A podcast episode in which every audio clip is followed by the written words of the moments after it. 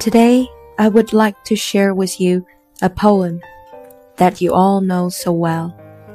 When You're Old by William Butler Yeats.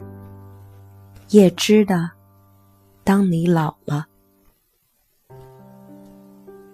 When you're old and gray and full of sleep and nodding by the fire take down this book and slowly read and dream of the soft look your eyes had once and of their shadows deep.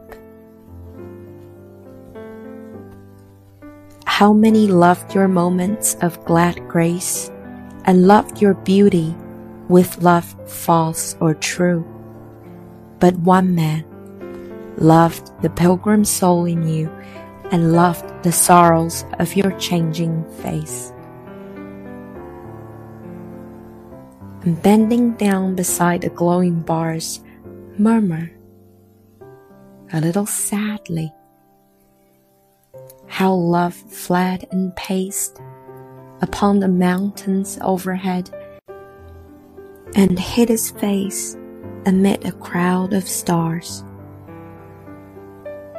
how love fled and paced upon the mountains overhead and hid his face amid a crowd of stars.